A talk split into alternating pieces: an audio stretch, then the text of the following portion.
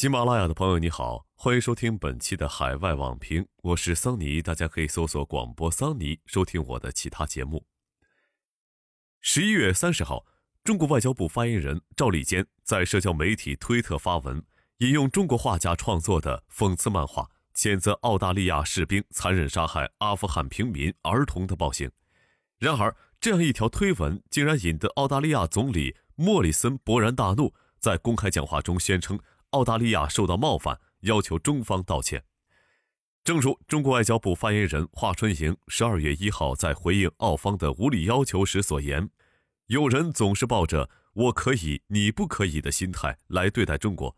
他的真实目的其实也就是要剥夺中国说出事实真相的权利。他们就是害怕有人大声说出来：‘看，那个皇帝身上并没有衣服。’”澳大利亚特种部队士兵在阿富汗制造了令全世界震惊的战争罪行，是澳大利亚军方正式调查确定的结果。十一月十九号，澳大利亚国防军督察长办公室发布的报告称，根据对二零零五年至二零一六年在阿富汗执行任务的澳军人是否涉嫌战争罪进行的历时四年的调查。发现有二十五名现役和前特种部队士兵在驻阿期间涉嫌参与二十三起非法杀戮事件，并掩盖这些罪行。在这些事实中，共有三十九名无辜平民和俘虏被杀害，另有两人被虐待。对于这份报告，西方媒体几乎都在标题显著位置用战争罪行进行报道。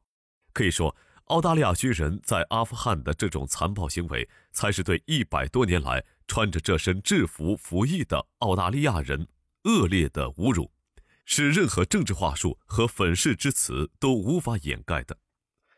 莫里森的无理要求是西式傲慢的又一次体现。实际上，过去数周时间里，西方媒体对澳大利亚军人在阿富汗的累累罪行进行了连篇累牍的报道与评论。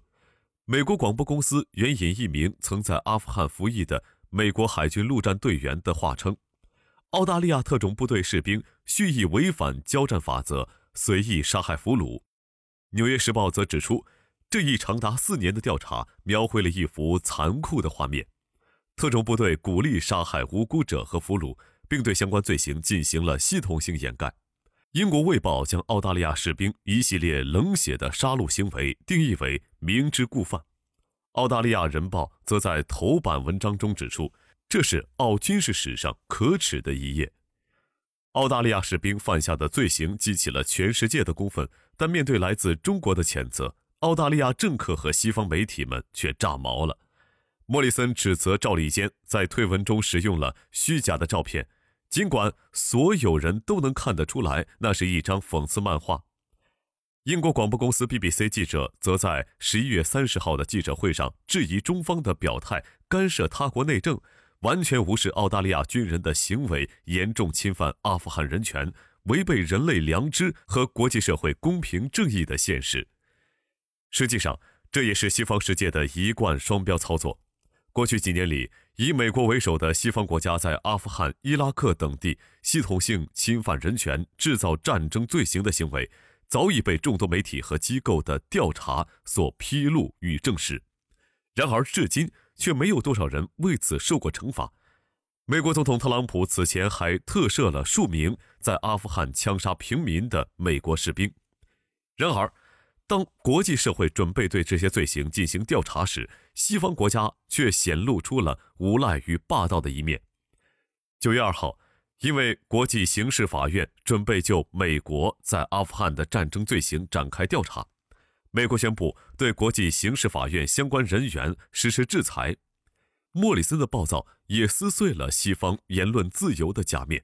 用讽刺漫画评论时事是西方媒体常用的方式，即便再过冒犯，也会被冠以言论自由的名义得到豁免。然而，当中国青年画家根据澳大利亚媒体公开发表的新闻创作了一幅讽刺漫画时，澳大利亚政客们却将其视为令人反感的。伪造的图片，并要求道歉。对澳大利亚政客们的这种双标行为，有网友讽刺道：“这张图片确实是伪造的，因为在澳大利亚官方发布的调查报告中提到的被割喉的是两名十四岁阿富汗儿童，而不是图片中描绘的一名儿童。”本应反躬自省，却对他人倒打一耙。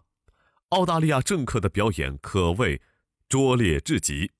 这种拙劣的政治操弄，不但让包括澳大利亚政客在内的西方政客的虚伪本性暴露无遗，也让他们自诩的人权卫士形象彻底崩塌。在犯下的累累血债面前，澳大利亚又有什么资格向别人索要道歉？感谢收听由喜马拉雅与人民日报海外网共同出品的《海外网评》，更多深度报道和独家评论，欢迎订阅本节目。我们下期见。